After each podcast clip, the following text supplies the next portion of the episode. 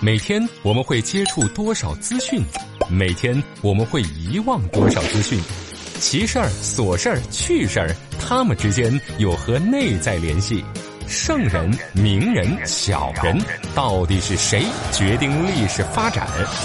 调侃不是乱侃，细说却不胡说。欢迎来到小型历史文化脱口秀《圣人请卸妆》。本节目内容与历史必修课程略有出入，如果引起您的不适，本节目概不负责。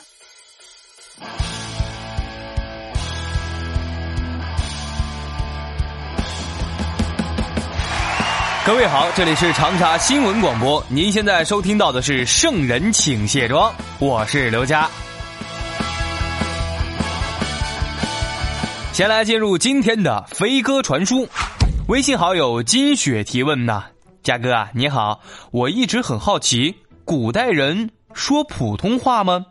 哎呀，你这个问题简直问对人了，我的大学专业就是系统性学习了四年的普通话。虽然学的不咋样，但是理论那还是有一些的。普通话，冒号，汉语普通话是以北京语音为标准音，以北方话为基础方言，以典范的现代白话文著作作为语法规范的现代汉民族共同语。哎呀，终于问到我的专业上了，再让我臭显摆两句，嗯。在一九九五年十月召开的全国文字改革会议和现代汉语规范问题学术会议上，把这个汉民族的共同语啊名称正式定为普通话。所以古人呢肯定是不说咱们现在这个所谓的普通话的。说到这儿，那又有一个新问题了：古代说方言怎么破啊？咱们国家幅员辽阔，光是方言区那就有七大方言区。咱们湖南呢是湘方言区。典型问题就是哪了部分，佛河部分。呵呵，大湖南的牛奶奶要去黄发机场喝牛奶。说到这儿，有些朋友肯定要问了：那刘家呀，那古代也有方言啊？哪有两个外地人碰一块聊天，不得打起来啊？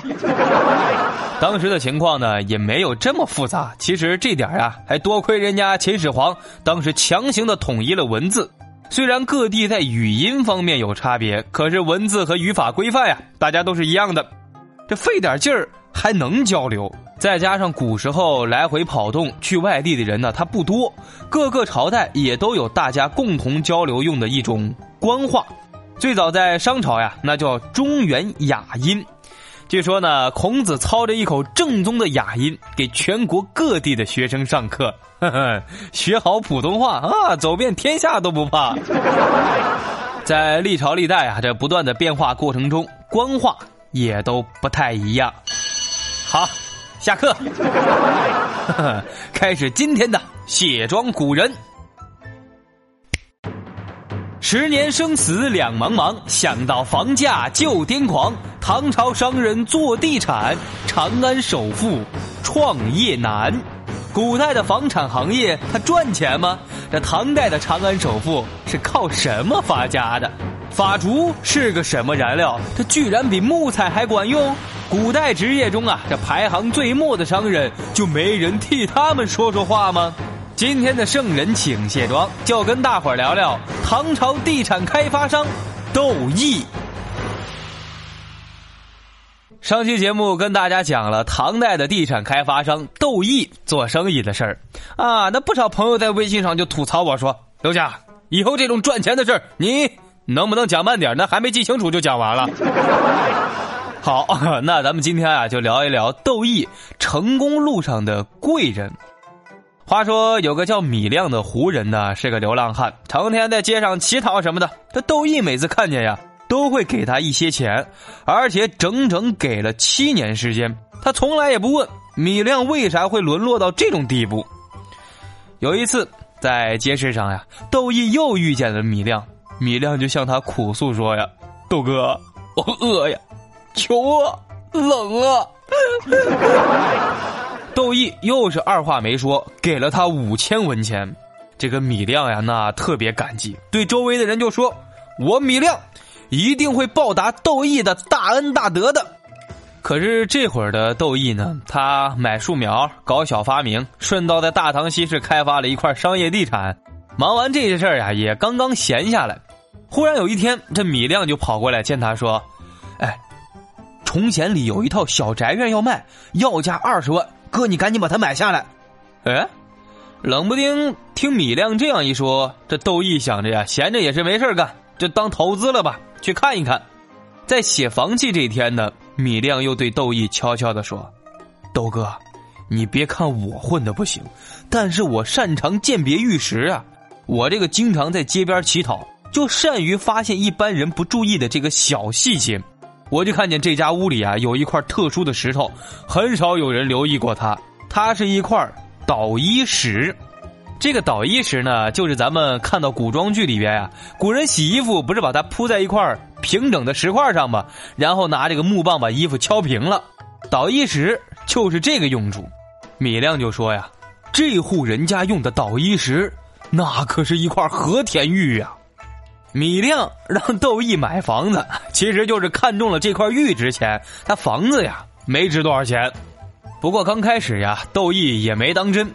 后来米亮又说：“哥，你要是不信，怕打眼了，待会儿你叫个玉工过来鉴定鉴定呗。”这玉工刚一到，看到这块倒玉石，就惊讶的说道：“这是一块奇异的宝玉啊！”听到这话，窦毅赶紧掏钱买下来了。雇来玉工，赶紧把这块捣衣玉石加工成了腰带板扣，卖了几百贯；又加工成盒子等各种东西，卖了几十万贯。窦毅不光是自己赚钱了，他心里呀还惦记着那位米亮兄弟。他将这座宅院买下来，连同房契一块送给了米亮，让他呀好有个居住的地方。这算是对米亮小兄弟的一次酬谢吧。这件事呢，算是窦毅做的一件有情有义的事。可是老话说得好呀，无商不奸。这窦毅呀，也做过行贿受贿的事儿。这个当时的太尉李成呢，在住宅边上有一座小宅院啊，传说是个凶宅，这里边经常闹鬼呀，要价二十万，窦毅就把它买下来了，把这个四周围啊全筑上围墙，把楼房都拆掉了，把这个拆下来的木料瓦片呀都堆放好，就准备把这块地啊开垦成良田。可是这个太尉李成的家宅呀，有一座小楼，紧挨着窦毅买下来的这块地，那经常也没人照看。这李成一琢磨，他想把窦毅买下的这块地啊，跟紧挨的那个小楼所占的地儿并到一块儿，建一座击球场。这唐代人的娱乐方式啊，其实挺多的，打马球就是贵族圈啊比较流行的一个玩法。话说有一天，太尉李成呀，请人带他向窦毅。提出这个买地的事儿，那窦毅直接就回答说：“这块地我不卖，我留着有用呢。”可等到李成被皇上器重了，这窦毅呀态度来了个一百八十度的大转弯，那是亲自带着房契啊，屁颠屁颠的去找李成说：“李大人，我买下这座宅院呢，原本是打算啊借给一个亲戚住的，但是我一觉得呀，他离您住的太近，偷看到您的一些事情，他也不方便。”所以我就没答应这位亲戚。我看这块地很宽阔，修建个马场那再合适不过了。今天呀，我特意来府上向太尉您啊进献房契，希望大人您能收下呵呵 我的这份小心意。从未见过有如此厚颜无耻之人。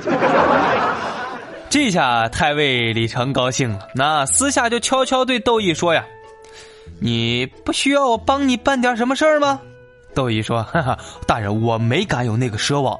但是日后有什么急着要办的事儿啊，我再来找太尉您。”窦毅赶紧搬走堆放在那儿的木料呀、瓦片，又雇来民工把这片空地呀那修整的平的呀，就跟磨刀石一样，然后送给了太尉李成当跑马场。这件事儿算是把腐败的种子。给种下了。粉底、眼霜、高光、隔离、腮红、睫毛、乳液、精华，女人有了这些会更加美丽；历史有了这些只会更加迷离。卸妆看历史，观点更清晰。这就是咱们的圣人，请卸妆。行贿受贿的勾当做完了，那窦毅这么鸡贼的商人，他能没事吗？后来，窦毅在长安啊东西两个集市上面挑选着家财万贯的五六个大商人，就问他们说：“你们有没有打算让孩子以及亲属子弟在长安或者外面当公务员的呀？”哎呦，窦老板，您有门道呀！我正愁我那个熊孩子那一天啥也不会，光知道花钱。麻烦您给我孩子谋个好差事我们一定送上您两万贯钱，意思意思。窦毅就带着这些富商的孩子的简历呢，去见了这个太尉李成，说都是自己亲朋好友的孩子。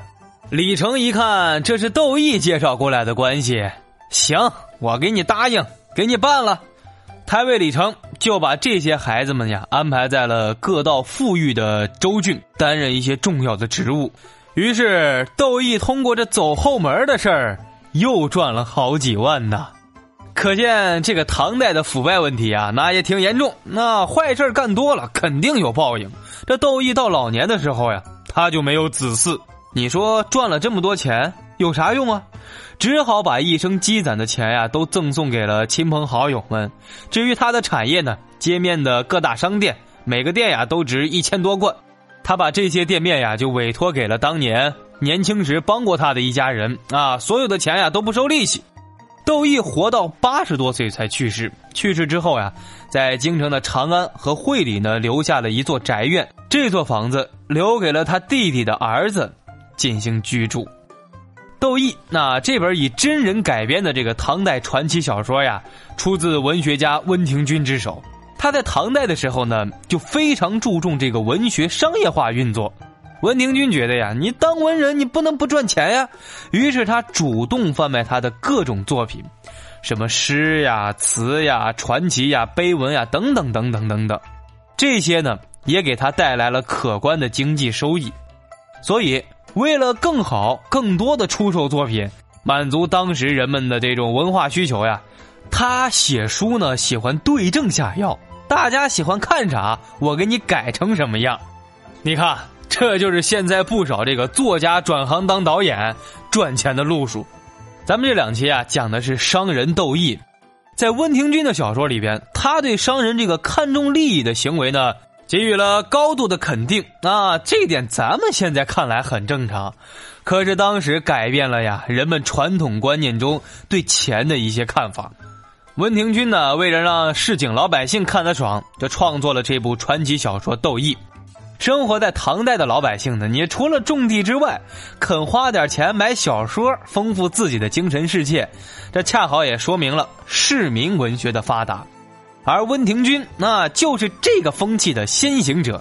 从小说的内容方面呢，咱们也能看出来，现在不少影视作品的套路呀，还是这一套。唐人早就玩过了。你看，窦毅出生呢是一个没落的官宦世家，有背景身世。啊，通过自己的奋斗努力做生意赚钱，你看有努力有赚钱，靠着聪明敏锐的商业头脑，踏踏实实的城市经营，再加上贵人的帮助，最后混成了长安首富，再加上他贿赂当朝的太尉，所以这样的事情写出来呢，让大家觉得很真实。士农工商，商人呀，本来就是大家最看不起的行业。可是窦毅经营的这么成功，不但是合理合法，那完全称得上是君子爱财，取之有道嘛。啊，当然，除了行贿受贿那件事儿，塑造了一个比较正面的成功的商人形象。在咱们古时候长期轻视商贾的这种观念之中呢，这个小说那算是一个传统观念的突破口。所以啊，温庭筠写《窦毅》这部小说当时这么受欢迎。也说明，在当时生活的唐人啊，对于商人做生意赚钱这件事儿呢，可能没那么抵触，也可能呀是嘴上说着不愿意，心里早就想要了。